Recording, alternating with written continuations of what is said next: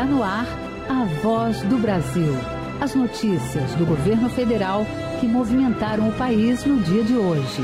Olá, boa noite. Boa noite para você que nos acompanha em todo o país. Sexta-feira, 26 de janeiro de 2024. E vamos ao destaque do dia: garantir que todos os jovens concluam o ensino médio. O decreto estabelece que o programa PED Meia poderá destinar até R$ 9.200 para estudantes que se mantiverem na escola até o fim. E presidente Lula diz que os 7 bilhões de reais que serão investidos vão poupar o país de gastos futuros com segurança. O que nós estamos tentando fazer é evitar que esse dinheiro que a gente está colocando na educação seja, no futuro, colocado em prisões. E também na Voz do Brasil de hoje. Concurso Público Nacional Unificado chega a um milhão de inscritos. Prazo para pedir isenção da taxa de inscrição acaba hoje. Luana Karen. Não precisam pagar a taxa os candidatos que participam do CAD Único, alunos ou ex-alunos do ProUni e do FIES, e os doadores de medula óssea. E ainda, o governo federal entrega novas unidades do Minha Casa Minha Vida na Bahia e em Mato Grosso. As casas entregues hoje fazem parte de mais de 180 mil obras residenciais que estavam paradas e foram retomadas. Hoje, na apresentação, Luciana Vasconcelos e Luciano Seixas. 7 bilhões de reais por ano para estimular a permanência dos jovens na escola até a conclusão do ensino médio. Esse é o valor do investimento do governo federal no pé de meia, que deve beneficiar mais de 2 milhões de estudantes de baixa renda em todo o Brasil. O programa vai garantir uma poupança que pode chegar a R$ 9.200 por aluno. O benefício é direcionado a famílias inscritas no Cadastro Único para Programas Sociais do governo federal e poderá também atender jovens adultos de até 24 anos. O decreto que regulamenta o programa foi assinado hoje pelo presidente Lula. A repórter Jéssica Gonçalves preparou uma matéria que explica como vai funcionar o pé de meia.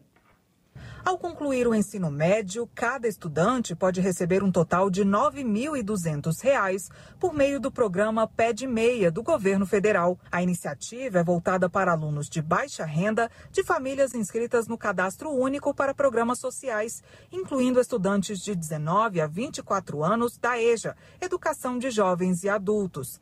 Terão prioridade as famílias com renda familiar per capita de até 218 reais por mês. O pagamento será dividido assim: 200 reais ao efetivar a matrícula e mais 1.800 reais em nove parcelas de 200 reais a cada ano letivo. Esse valor vai ser depositado em uma espécie de conta poupança na Caixa Econômica Federal em nome do próprio aluno e pode ser sacado mês a mês. Também será feito um depósito de 1.000 reais para cada ano letivo, desde que o aluno não reprove. Mas essas três parcelas de 1.000 reais só serão pagas no final, com correção monetária quando ele terminar o ensino médio. E no último ano, ainda pode receber mais 200 reais se participar do Enem, o Exame Nacional do Ensino Médio. Para ter direito ao benefício, o estudante deve frequentar pelo menos 80% das aulas. Além do Enem, também precisa participar de exames do SAEB, o Sistema de Avaliação da Educação Básica. De acordo com o ministro da Educação, Camilo Santana, cerca de 2 milhões e meio de estudantes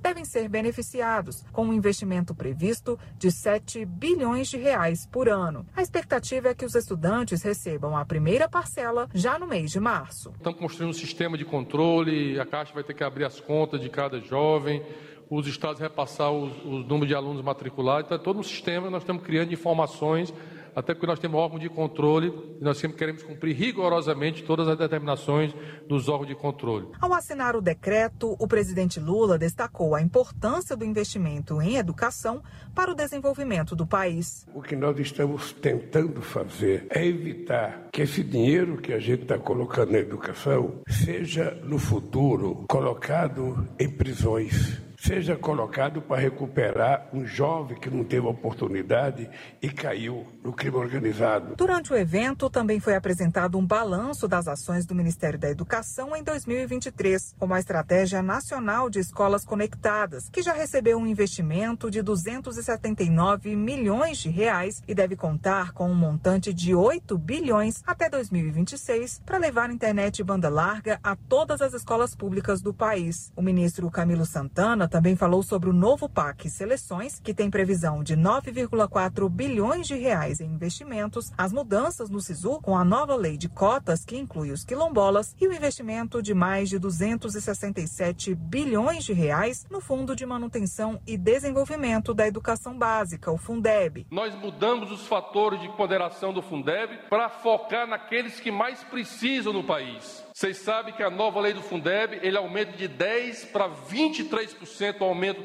da contribuição da União para o fundo é, até 2026. O ministro também destacou a retomada de mais de 5 mil obras da educação, investimentos na educação profissional e tecnológica e na educação superior e o programa Desenrola do FIES, que deve beneficiar 1 milhão e 200 mil estudantes com descontos que podem chegar a 99% da dívida e 100% dos juros. Já o programa Escola em Tempo Integral, que teve 100% de adesão dos estados, deve receber 12 bilhões de reais em investimentos até 2026, com 3 milhões de novas vagas. Reportagem Jéssica Gonçalves.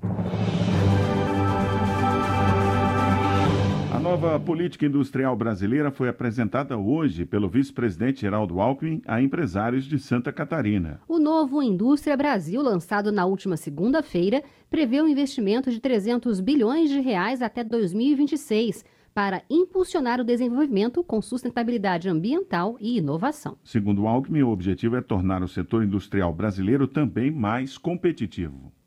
No encontro com o setor produtivo em Santa Catarina, nesta sexta-feira, o vice-presidente e ministro do Desenvolvimento, Indústria, Comércio e Serviços, Geraldo Alckmin, falou sobre a agenda do governo federal para a indústria. Segundo Geraldo Alckmin, o programa Nova Indústria, lançado esta semana, prevê políticas que estimulem a produtividade e a descarbonização, incentivando uma indústria verde. Ele destacou que o programa também prioriza a inovação e vai alavancar o setor. Crédito é fundamental e o custo de crédito. Então, se eu quero fazer inovação, como é que uma empresa vai pegar dinheiro a 18% ao ano para fazer uma pesquisa e as pesquisas de às vezes são de alto risco, de risco mais elevado, você não sabe o que vai dar, não sabe o resultado econômico, você não vai fazer, a não ser situações muito excepcionais. Então, o governo está colocando 300 bilhões de reais,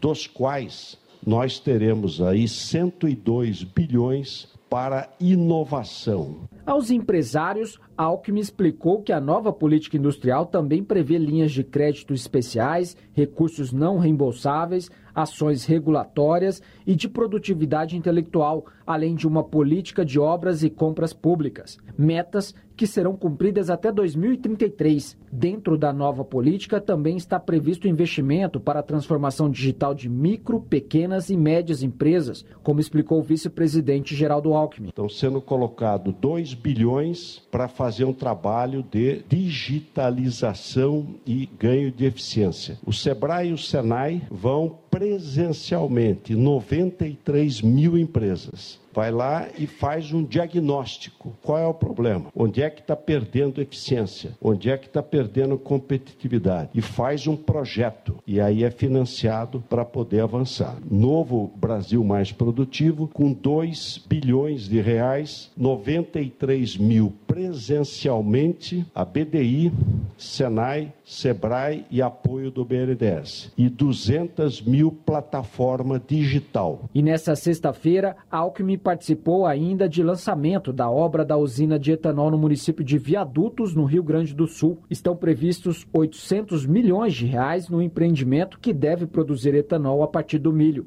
Reportagem Pablo Mundim. Durante o período de um ano em que estará na presidência do G20, o Brasil vai trabalhar para dar destaque às propostas da agenda ambiental. O G20 é o grupo que reúne 19 países com as maiores economias do mundo, mais a União Africana e a União Europeia. O governo brasileiro quer o empenho dos países ricos para o desenvolvimento sustentável de nações mais pobres. Foi a primeira reunião do Grupo de Trabalho sobre Sustentabilidade Ambiental e Climática, um dos temas centrais que o Brasil quer discutir no âmbito do G20. E foram definidos quatro temas principais: adaptação aos eventos climáticos extremos, o pagamento por serviços ecossistêmicos, aqueles que conservam os recursos naturais, oceanos e resíduos. De acordo com a ministra do Meio Ambiente e Mudança do Clima, Marina Silva, o Brasil espera que as maiores economias do mundo possam apoiar propostas que ajudem os países com menos recursos para enfrentar a crise climática.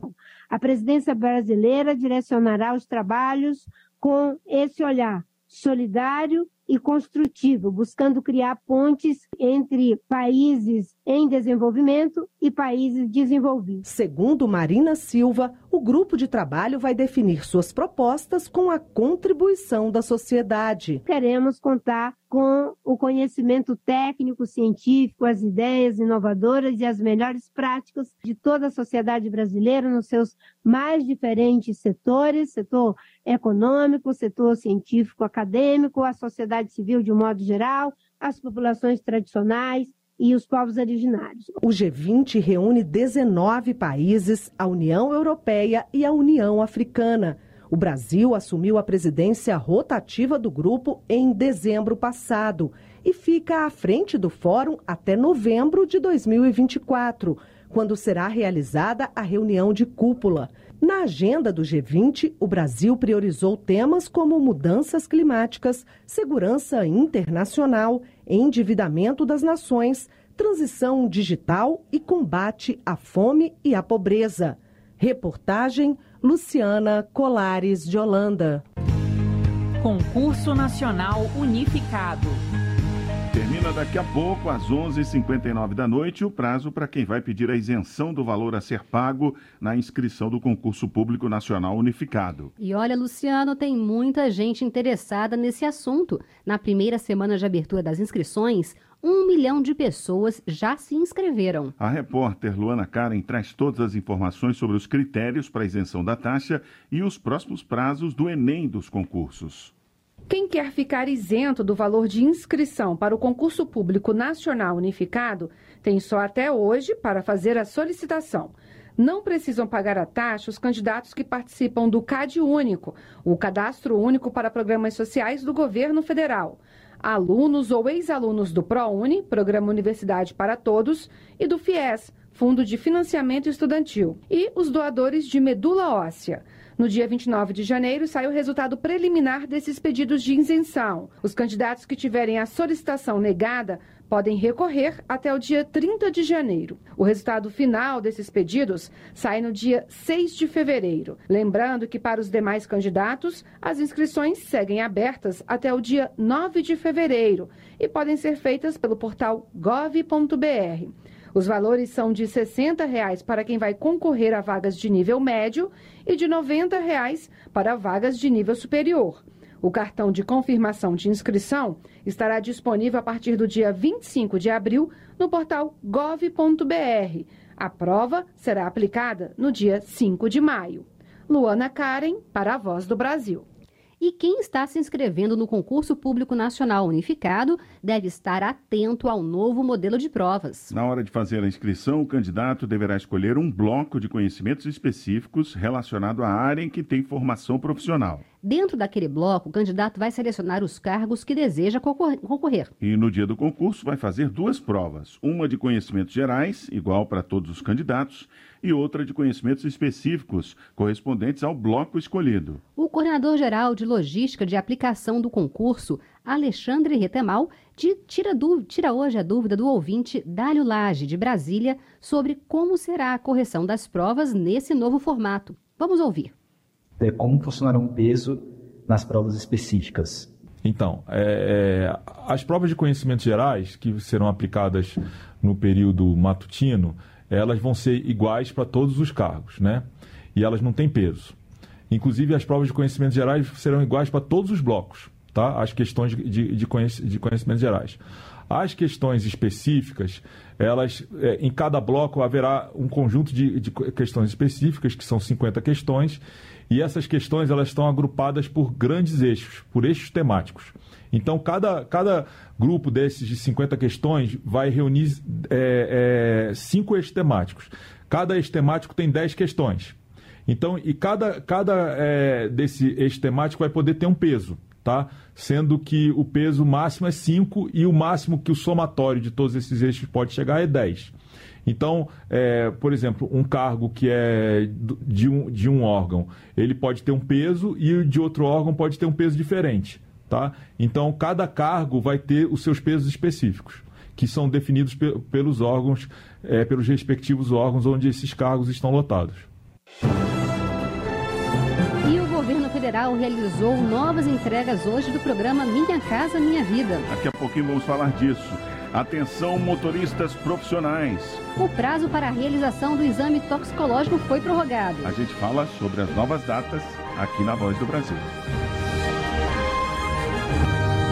E agora vamos... sim, vamos falar do governo federal aí que realizou novas entregas hoje do programa Minha Casa Minha Vida, não é isso, isso Luciano? Isso mesmo, Luciano. Em Sinop, no Mato Grosso, 576 unidades habitacionais foram inauguradas no residencial Nico Baracá. Outras 150 residências foram entregues em Ibotirama, na Bahia, com investimento de mais de 10 milhões de reais e beneficiando 600 famílias. As obras em Ibotirama estavam paradas desde dezembro de 2021. O ministro da Casa Civil, Rui Costa, disse que a entrega faz parte de um esforço para retomar obras paradas em todo o país. Assim que o presidente Lula assumiu, ele determinou para que a gente retomasse esse programa, concluísse as 180 mil casas que estavam paralisadas. Essas 150 faz parte desse contingente. Dia 6 estaremos em Euclides da Cunha, entregando mais unidades habitacionais. É o cuidado com as pessoas, cuidado com as famílias. Lugar de moradia é o ninho de cada um para cuidar dos seus filhos e de sua família. O governo federal prevê até 2026 a contratação de 2 milhões de unidades habitacionais do Minha Casa Minha Vida. Quer saber de tudo que o governo federal faz pelo seu estado ou pela sua região? É simples, basta acessar o site gov.br barra tá na mão, clicar no estado que desejar no mapa do Brasil e entrar em uma das comunidades específicas de WhatsApp. Pronto! Agora dá para saber de todas as ações desenvolvidas de norte a sul do país. Acompanhe também o canal de WhatsApp do governo do Brasil. Abra o aplicativo e clique em atualizações. Depois depois, basta digitar Governo do Brasil na busca e começar a seguir. Informação por lá não falta. Tá na mão. Tá na mão. Motoristas profissionais que ainda não fizeram ou não atualizaram o exame toxicológico terão mais alguns dias de prazo. E a multa para esses condutores que andam sem esse teste é pesada. São R$ 1.467,35, além de sete pontos na carteira. Os motoristas de caminhões e ônibus que ainda não atualizaram o exame toxicológico obrigatório terão um novo prazo. Agora será considerado apenas o mês de vencimento da CNH, a Carteira Nacional de Habilitação. As novas datas divulgadas nesta sexta-feira são as seguintes: para motoristas que têm a CNH com validade entre janeiro e junho, a data limite para realizar o exame vai até o dia 31 de março de 2024. Já os condutores com a carteira de motorista, vencendo entre julho e dezembro, terão até 30 de abril. O exame toxicológico é uma determinação prevista no Código de Trânsito Brasileiro e é obrigatório para motoristas com carteira nacional de habilitação das categorias C, D e E. O teste verifica o consumo de drogas do motorista nos últimos 90 dias e deve ser realizado em laboratório credenciado pela Senatran, Secretaria Nacional de Trânsito. O objetivo é reduzir o risco de acidentes. Afinal, o uso de drogas afeta a capacidade cognitiva e compromete a habilidade de dirigir. Quem não estiver com o exame em dia pode ser multado em R$ 1.467,35. A infração é classificada como gravíssima e o motorista ainda perde sete pontos na carteira. Gabriela Noronha para a Voz do Brasil alerta para um golpe que tem crescido no país. Muitas pessoas estão recebendo links ou mensagens onde os golpistas se passam pelo Banco Central, informando que a pessoa tem dinheiro a receber em alguma instituição bancária. O governo federal reforça que o serviço de consulta e resgate de valores esquecidos em bancos realmente existe, mas todo o trâmite é feito exclusivamente pelo site do Banco Central. O sistema de valores a receber é coordenado pelo Banco Central. Por meio do sistema, o cidadão pode consultar se tem dinheiro esquecido em alguma instituição financeira. Empresas também podem utilizar.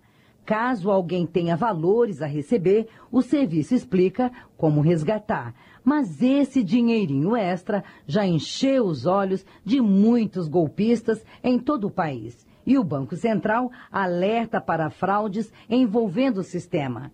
E são várias modalidades de golpes, como explica o chefe do Departamento de Atendimento Institucional do Banco Central, Carlos Eduardo Gomes. Os golpistas abordam as pessoas de várias formas. Então nós temos vídeos feitos aí com inteligência artificial que usam figuras conhecidas para capturar as pessoas. A gente tem golpes do WhatsApp, então você recebe uma mensagem do WhatsApp como se fosse do Banco Central, e você clicando em algum endereço, em algum link, você então é convidado a fazer um pagamento. Existe também ah, o próprio e-mail. O Banco Central alerta que não cobra nenhuma taxa para o cidadão utilizar o sistema de valores a receber.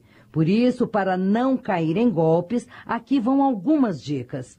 O único site onde você pode consultar e resgatar o dinheiro é valoresareceber.bcb.gov.br. Todos os serviços do sistema são gratuitos. Em nenhuma hipótese, faça qualquer tipo de pagamento para ter acesso aos valores. O Banco Central alerta ainda que não envia links e nem entra em contato para tratar sobre valores a receber ou para confirmar dados pessoais. Só a instituição que aparece no sistema é que pode te contactar e ela não solicita sua senha. E para sua proteção e de seus dados, nunca clique em links suspeitos enviados por e-mail, SMS, WhatsApp ou Telegram. Carlos Eduardo Gomes, do Banco Central, reforça que o sistema é seguro e fácil de acessar. Você vai ter dois acessos. Um que a gente chama de consulta pública, onde você precisa do seu CPF e a data de nascimento para saber se tem ou não tem recurso. É uma resposta do tipo sim ou não. Se você tem recurso, você pode fazer uma segunda, uma segunda consulta, aí você vai entrar no sistema com a sua conta GovBR prata ou ouro, e aí você vai ter acesso a outras informações que são relevantes.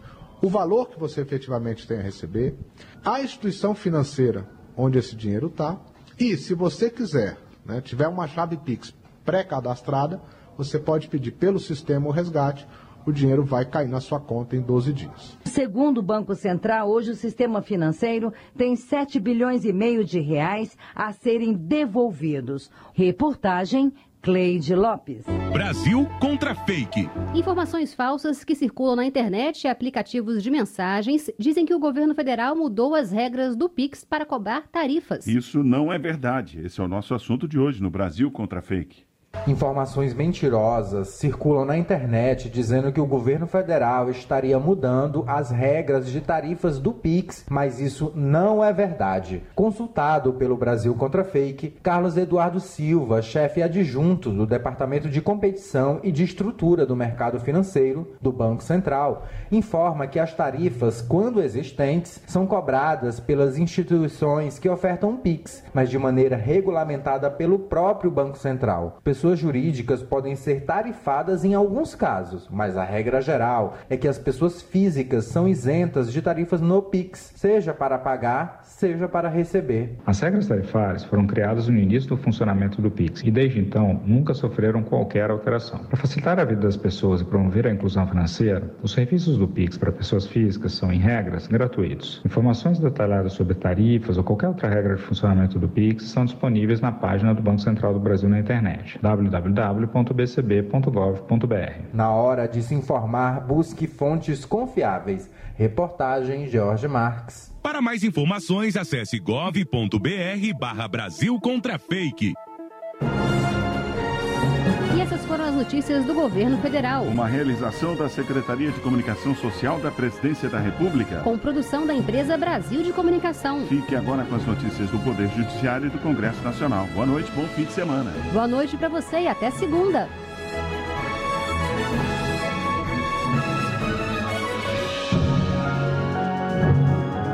A Voz do Brasil. Governo Federal.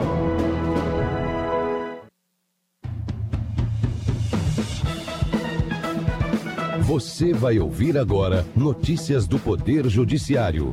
Comissão do STF sobre fornecimento de medicamentos pelo SUS se reúne no próximo dia 6. Quinta turma do TST determina pagamento de indenização à gestante por período de estabilidade. Justiça Federal condena a Vale a pagar indenização por danos morais coletivos pelo desastre de Mariana. Boa noite, eu sou Ariana Fonseca. E eu sou Walter Lima. O ministro Gilmar Mendes, do Supremo Tribunal Federal, marcou para o próximo dia 6 a retomada dos trabalhos trabalhos da Comissão Especial sobre a estrutura de financiamento de medicamentos pelo SUS e a judicialização do tema. A comissão foi criada em setembro do ano passado, visando conversar com entes da federação e com a sociedade e buscar uma solução pacífica. Neto Costa. O decano do Supremo Tribunal Federal, ministro Gilmar Mendes, é o relator do recurso que tem como tema de fundo a responsabilidade solidária da União em ações contra governos estaduais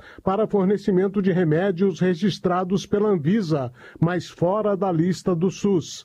A reunião exclusivamente virtual vai ocorrer no dia 6 de fevereiro, entre uma da tarde e sete da noite. Foram reservadas as datas de 19 e 26 de fevereiro para reuniões subsequentes. O prazo de encerramento dos trabalhos é 26 de março. Anulados atos recentes da sétima vara civil de Osasco sobre suposta falência da JR Diesel. A decisão é do vice-presidente do STJ, ministro Og Fernandes, no exercício da presidência. Fátima Uchoa. Em dezembro de 2023, o STJ cassou o acórdão do Tribunal de Justiça de São Paulo, que havia transformado a recuperação da JR Diesel em falência. Agora, em reclamação dirigida ao STJ, a empresa alegou que o juízo de Osasco, apesar disso, determinou as providências subsequentes à decretação da falência da pessoa jurídica, ao deferir a liminar para tornar sem efeito as decisões do juízo da recuperação. Com fundamento no acórdão anulado, o ministro Og Fernandes pontuou que a cassação de tal acórdão impede a prática de qualquer ato sobre a falência. O julgamento final caberá à segunda sessão do STJ, sob relatoria do ministro Marco Butzi.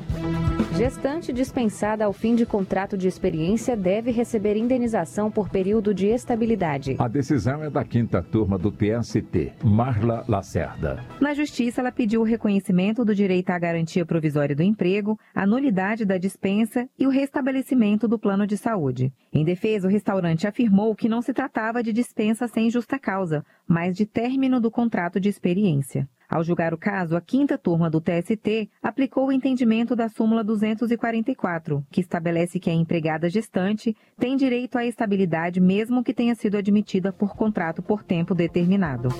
Mineradoras Samarco, Vale e BHP são condenadas a pagar indenização de mais de 47 bilhões de reais por danos morais coletivos pelo desastre de Mariana. O valor será corrigido e deverá ser utilizado nas áreas impactadas pelo rompimento da barragem de Fundão. Tatiana Castro.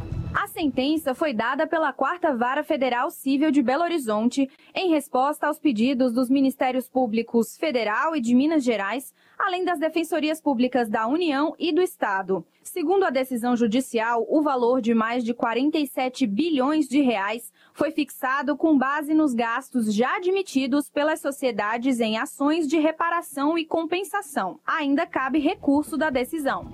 O Tribunal Regional Federal da Quinta Região determinou que um paciente de 32 anos com doença de Fabry receba medicamento pelo tempo necessário ao seu tratamento. A doença de Fabry é hereditária, rara e progressiva, com acúmulo de um tipo de gordura no organismo, o que leva a sintomas no coração, sistema nervoso e rins. O relator do processo destacou que o laudo médico recomendou o início imediato de terapia com o medicamento, ressaltando que não existe protocolo clínico de diretrizes terapêuticas elaborado pelo Ministério da Saúde para o tratamento da doença. A decisão, entretanto, determina que o paciente apresente relatório médico a cada seis meses, tendo em vista o valor da medicação.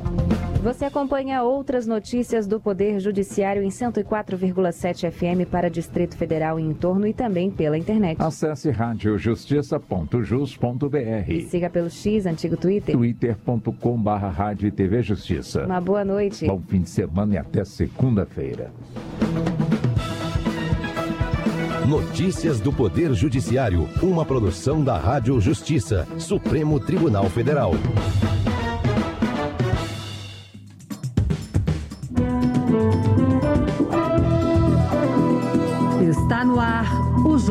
Jornal do Senado. Eu sou Paula Groba. E eu sou Ricardo Nacaoca. E estes são os destaques de hoje do Jornal do Senado, que começa agora. Congresso volta do recesso com 20 medidas provisórias na pauta. Senado deve analisar a ampliação da cobrança de taxa para financiar cinema nacional. Senador cobra debate sobre preços das passagens aéreas no país.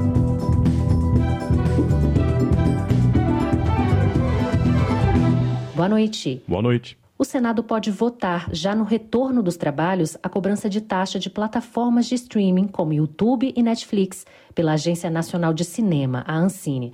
A inclusão dessas plataformas na cobrança de taxa, voltada para o incentivo da indústria de audiovisual brasileira, está na pauta da Comissão de Assuntos Econômicos. Senadores aguardam o posicionamento da Ancine sobre que tipos de serviços, além do YouTube e Netflix, poderão ser taxados, além da taxação de influenciadores digitais e produtores de conteúdo.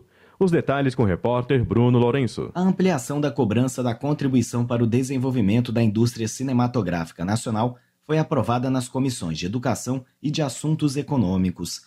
Mas na CAI, o relator Eduardo Gomes apresentou um requerimento de informações à Agência Nacional do Cinema que provocou o adiamento do turno suplementar de votação.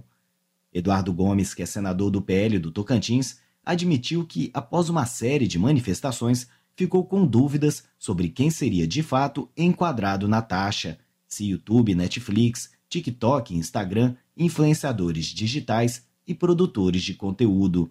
Faz-se necessário um posicionamento claro da Agência Nacional de Cinema, Ancine, acerca do entendimento dessa agência reguladora de quais são as empresas que são enquadradas como fornecedores de serviços de vídeo sob demanda, streaming, bem como quais serviços são classificados como tal ambos para efeito de cobrança da referida contribuição. A taxa já existe para as TVs abertas por assinatura, cinemas e operadoras de celular e internet. Antes da votação definitiva na CAI, os senadores também vão analisar a sugestão da senadora Damares Alves, do Republicanos do Distrito Federal, de excluir conteúdos audiovisuais religiosos da Condecine. A população brasileira está ficando mais velha e uma proposta sob análise do Senado quer incentivar a prática da atividade física entre os idosos. A intenção é garantir o acesso a exercícios físicos de forma segura, orientada e adaptada às necessidades específicas das pessoas com mais idade.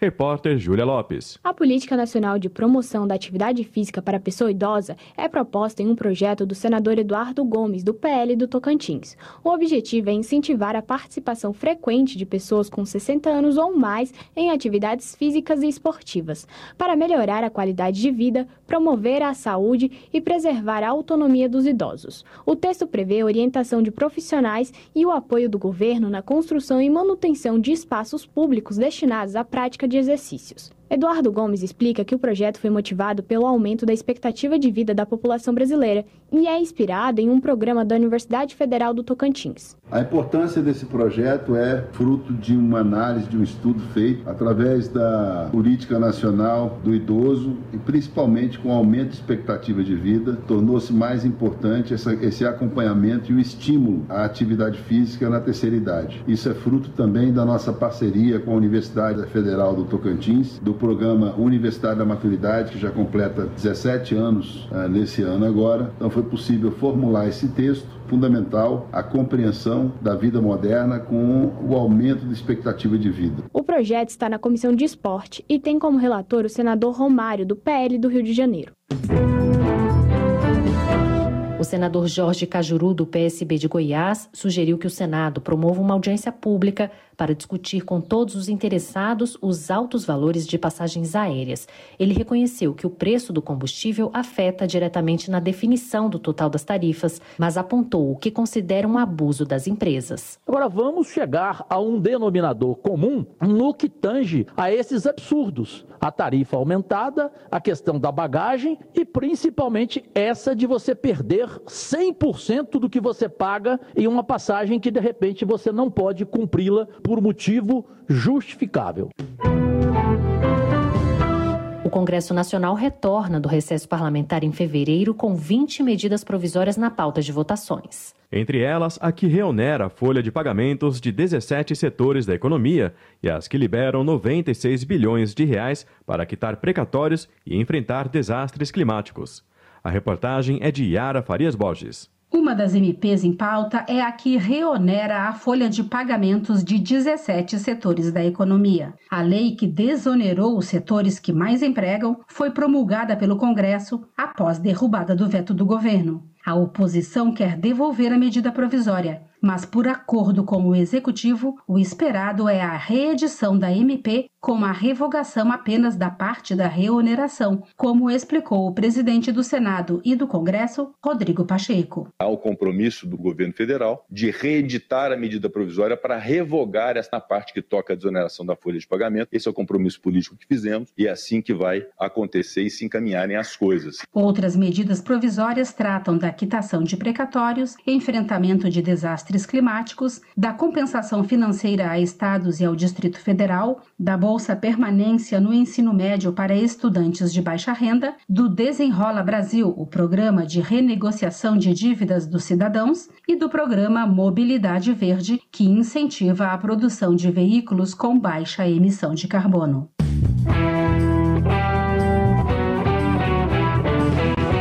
Senado recebeu esta semana uma visita inusitada do Atos, um cão protetor que está sendo treinado para garantir a segurança de vítimas de violência doméstica. O cão faz parte de um programa de treinamento especializado que visa proteger mais as mulheres.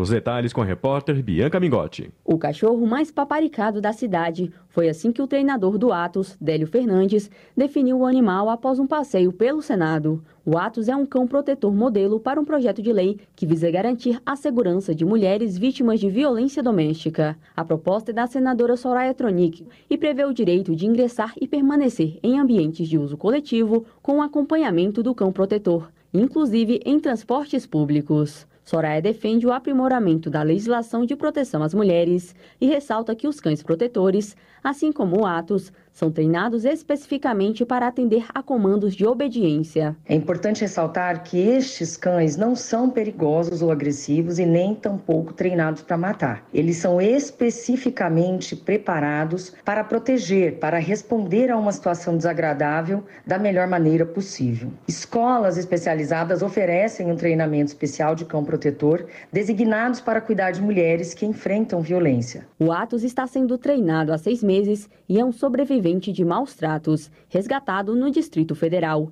Délio Fernandes, treinador do Atos, explica que o cão protetor só reage para a proteção da mulher após comando da tutora para atacar. O cão vai chegar, ele vai ficar de frente para você, ele vai sinalizar que está é, em modo de proteção e se você ficar quieto, ele não vai te atacar. Mas se você propor o, o confronto, aí ele parte para a proteção. A Comissão de Direitos Humanos será a primeira a debater a proposta. Inclusive, a previsão é a de que Atos acompanhe as discussões presencialmente no Senado.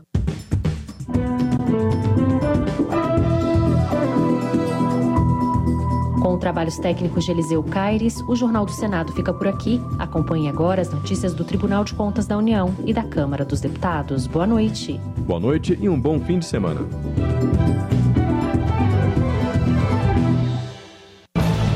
Minuto do TCU. Já estão abertas as inscrições para a segunda edição do Prêmio Ministro Guilherme Palmeira, o concurso de monografias do Tribunal de Contas da União. O TCU vai premiar os seis melhores trabalhos relacionados à solução consensual na administração pública, que é uma forma de acordo para prevenir conflitos. A premiação será dividida em duas categorias: uma destinada aos servidores de tribunais de contas de todo o país e a segunda destinada ao público em geral. As melhores monografias de cada categoria receberão prêmios de 10, 5 e 3 mil reais. A cerimônia de premiação ocorrerá em Brasília e contará com a presença dos vencedores e das menções honrosas. O concurso é nacional e está com inscrições abertas até o dia 29 de maio. Saiba mais em tcu.gov.br. TCU Fiscalização a serviço da sociedade.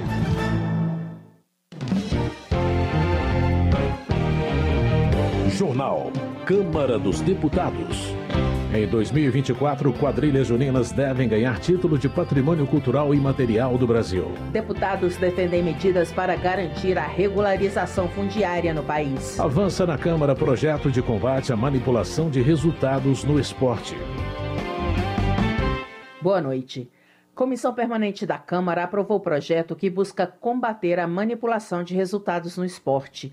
A reportagem é de Silvia Munhato. A Comissão do Esporte da Câmara aprovou o projeto que permite à Administração Pública Federal sugerir a paralisação de campeonato ou evento a ele associado quando houver suspeita de manipulação de resultados. As autoridades também poderão sugerir o afastamento de atletas e a aplicação de multas. A lei já permite que a Administração Pública Federal estabeleça parcerias com as organizações esportivas para monitorar as competições com o objetivo de combater a manipulação de partidas. O relator na comissão, deputado deputado professor Paulo Fernando, do Republicanos do Distrito Federal, recomendou a aprovação da proposta. Nós tivemos recentemente, inclusive, uma CPI, a CPI da manipulação dos resultados, da qual eu pude fazer parte como membro. Infelizmente, a CPI não terminou com o um relatório aprovado, mas, embora meu colega apresentou esse projeto, que visa, de certa maneira, minimizar a possibilidade de fraudes. A proposta que trata de manipulação de resultados no esporte será analisada agora pela Comissão de Constituição e Justiça Justiça.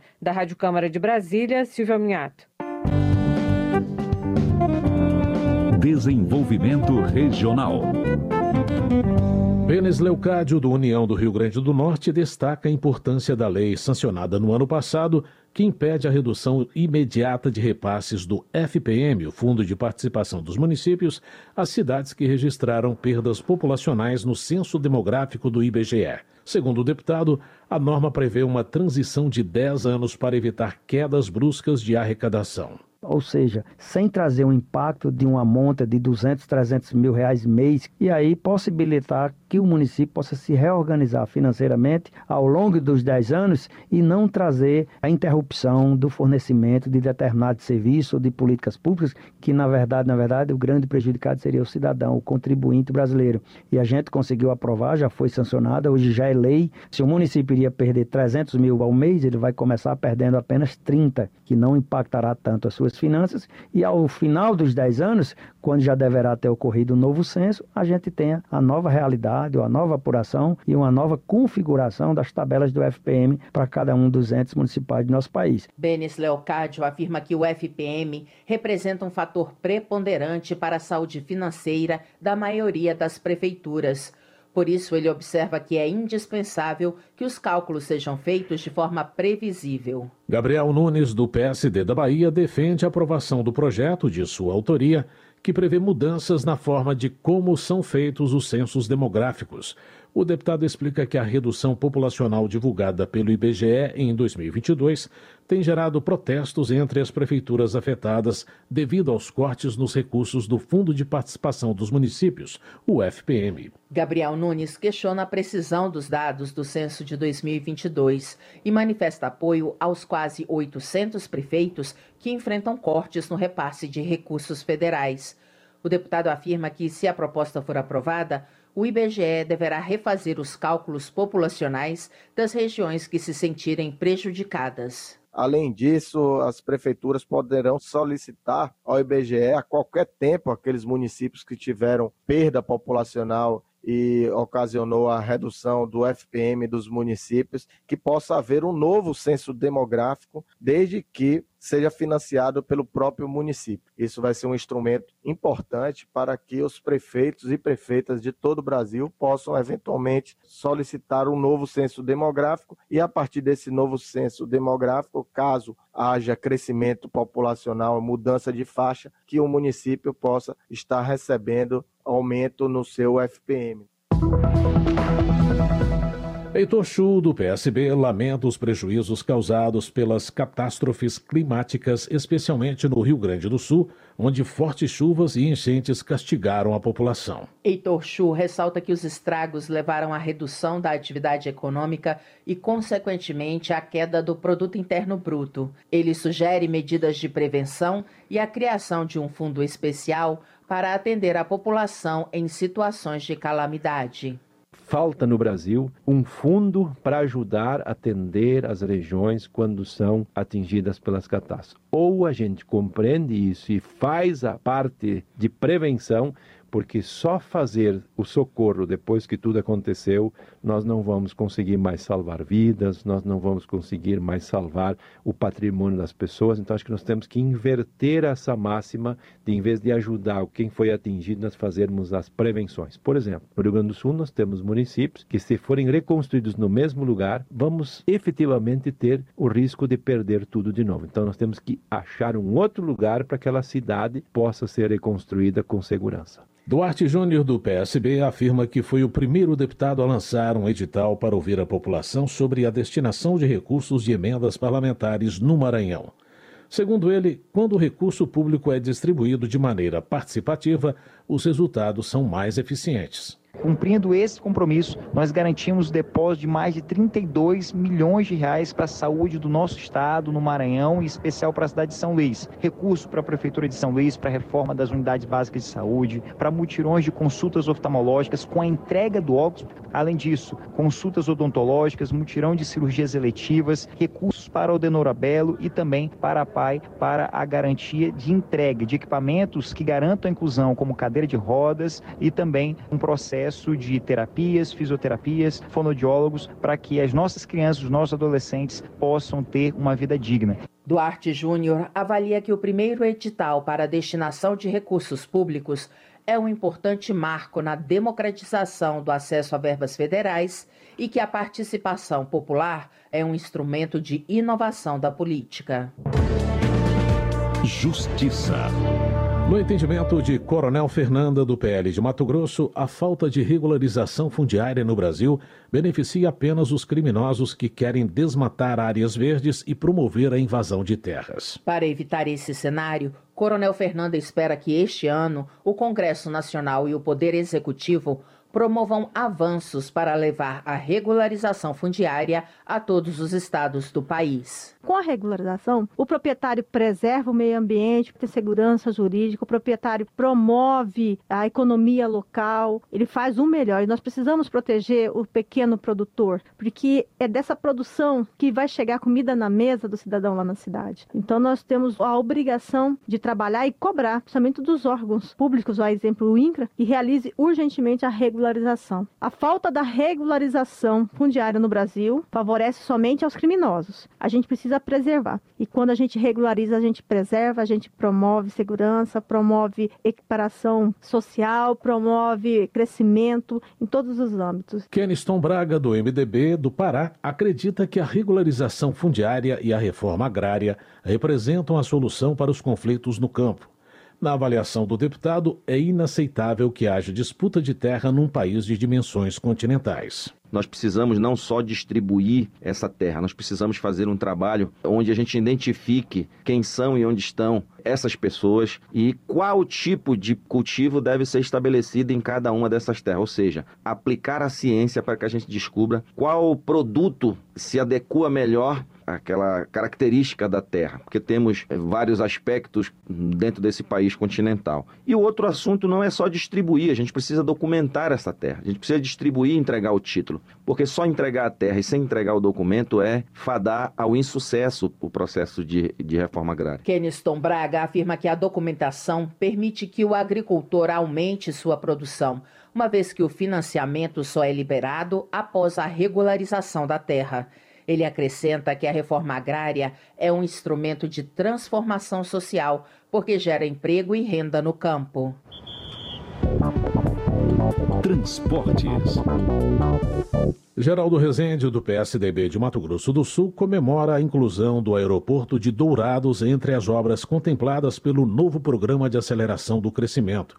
Ele observa que a presença de representantes da região no Congresso foi fundamental para a retomada da construção. Durante a ausência de parlamentares compromissados com Dourados e com o interior, nós tivemos aí um atraso muito grande na construção do novo aeroporto de Dourados. E nós conseguimos reverter esse processo, fazer com que houvesse o pagamento dos recursos necessários para o término da primeira etapa da obra do aeroporto, que está sendo conduzido pelo Exército Brasileiro. E a partir de janeiro, eu espero que o governo do estado tenha terminado o projeto do novo receptivo, para que nós possamos construir esse novo receptivo a partir de 2024. De acordo com Geraldo Rezende, o governo federal vai destinar 41 milhões de reais para a construção do novo terminal de embarque e desembarque.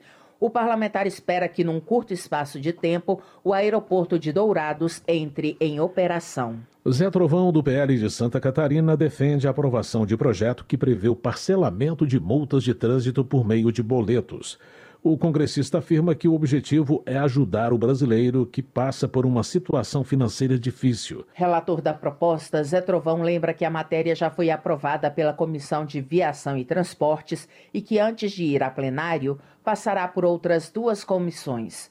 Ele diz contar com apoio não só da oposição, mas também da base governista na Câmara. A nossa intenção foi levar até o menos favorecido a possibilidade, se ele não tem um cartão de crédito, ele pode fazer o parcelamento direto com o órgão responsável por aquela multa. Isso tudo traz uma nova maneira de você analisar e trabalhar aquilo que hoje está esquecido, que é o transporte de carga. Mas não serve só para o transporte. Isso também serve para o taxista, para o Uber, para o mototaxista, todos que todos os dias trabalham. Quem trabalha sempre está levando uma multa ou outra. Então é um projeto importante que permeia muitos trabalhadores aí que vão poder regularizar a sua situação, até mesmo junto aos órgãos competentes. Bibo Nunes, do PL Gaúcho, é autor de um projeto que beneficia os caminhoneiros autônomos. O deputado explica que a proposta isenta a categoria do pagamento do IPI, Imposto sobre Produtos Industrializados, no ato da compra de caminhões novos. O caminhoneiro autônomo tem grande dificuldade para renovar a frota. Então nós temos que dar incentivo, até porque tem mais segurança nas estradas, tendo caminhões novos. A minha proposta é para que eles tenham uma redução de IPI tipo taxista, de 30%, para que possa renovar sua frota, sendo um caminhão a cada cinco anos. Eu acho que é uma bela proposta e beneficia os caminhoneiros autônomos de todo o Brasil. O projeto de Bibo Nunes permite que o caminhoneiro compre um caminhão por vez, que só poderá ser vendido depois de cinco anos de uso. Ele informa ainda que vai pedir aos governadores que reduzam o imposto sobre circulação de mercadorias e serviços, o ICMS, para a categoria.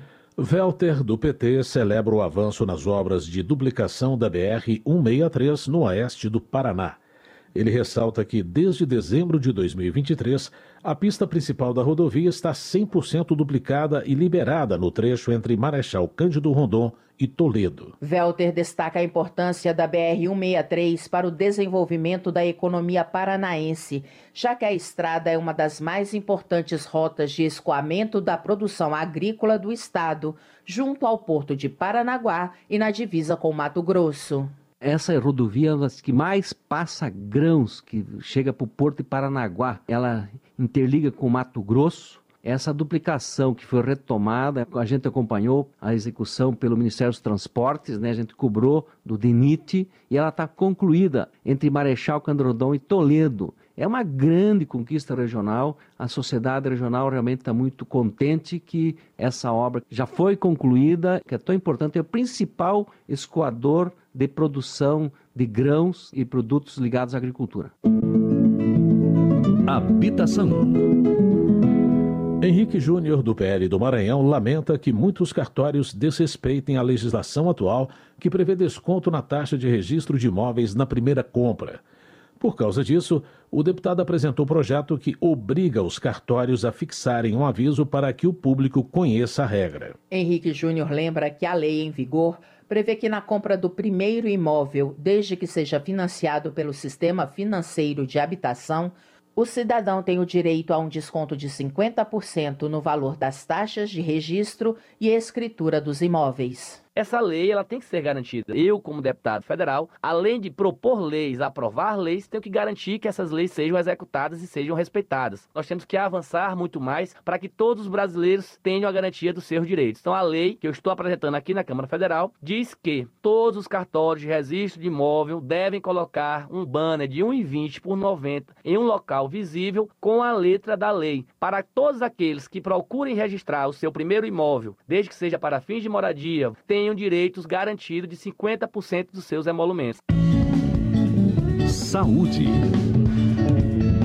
Dimas Gadelha, do PT do Rio de Janeiro, elogia ações do governo Lula na área da saúde. O parlamentar afirma que o Ministério da Saúde tem buscado retomar políticas abandonadas nos últimos anos, principalmente durante a gestão de Jair Bolsonaro. Dimas Gadelha comemora o esforço do atual governo em ampliar a rede de vacinação e destaca a importância do programa Farmácia Popular foram retomadas algumas políticas importantes, como, por exemplo, a política de imunização. Você sabe que o Brasil já foi referência em imunização no mundo inteiro e a gente viu isso ser desmontado ao longo dos últimos anos. A retomada do programa de imunização no Brasil como prioridade é um ponto importante. Eu acho que um outro ponto muito importante é o farmácia popular. A gente sabe o quanto que isso ajuda os brasileiros, principalmente aqueles que têm dificuldades financeiras. Né? Mais de 50 milhões de brasileiros são beneficiados pelo farmácia popular. Então, acho que esses dois pontos foram cruciais aí ao longo desse ano. Júlia Zanata, do PL de Santa Catarina, celebra a transformação em lei de projeto de sua autoria que concede o direito à acompanhante para mulher que realizar exame com sedação. A deputada afirma que a lei foi criada para proteger mulheres em situação de vulnerabilidade devido a procedimentos médicos. Júlia Zanata explica que a medida foi motivada principalmente pelo caso de um médico no Rio de Janeiro que abusou sexualmente de uma paciente em trabalho de parto após sedá-la.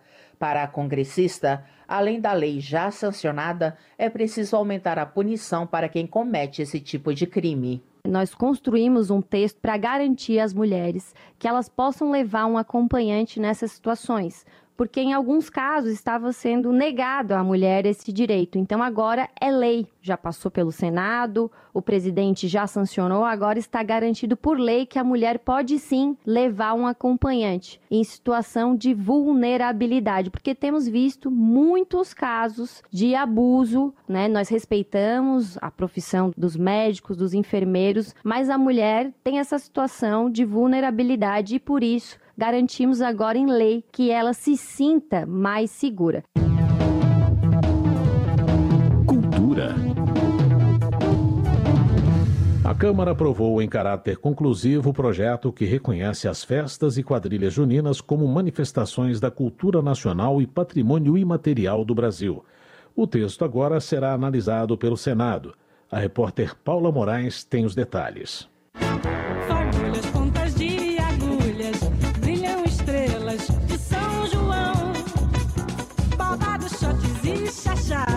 As festas e as quadrilhas juninas poderão ser reconhecidas como manifestação da cultura nacional. É o que estabelece uma proposta aprovada pela Comissão de Constituição e Justiça da Câmara. O autor desse projeto, o deputado Rui Carneiro, do Podemos da Paraíba, destaca que a dança surgiu no Brasil ainda no século XIX, com influência da coroa portuguesa, e desde então foi sendo modificada até adquirir um novo significado nos meios rurais, sendo um festejo para agradecer a colheita e homenagear homenagear figuras religiosas como São João, São Pedro e Santo Antônio. Carneiro ressalta ainda que as festas juninas são o segundo maior festejo do país, perdendo apenas para o carnaval, e que os concursos de quadrilha geram emprego e renda, por exemplo, por meio dos figurinos e dançarinos.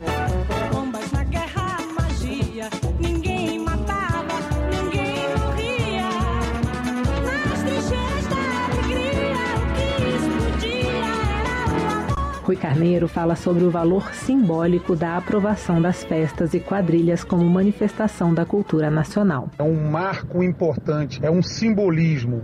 Essas quadrilhas representam a história do Nordeste. Quando as apresentações acontecem, elas retratam a história do dia a dia dessa região. E elas têm um impacto muito grande, tanto histórico como cultural quanto na economia criativa.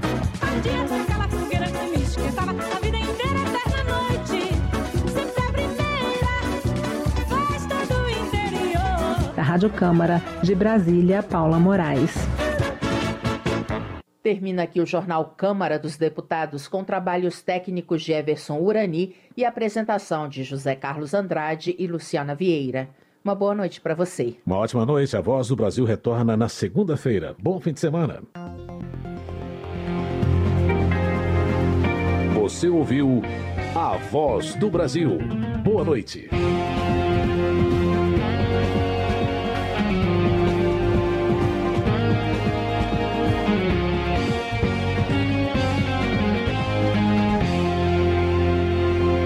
Sete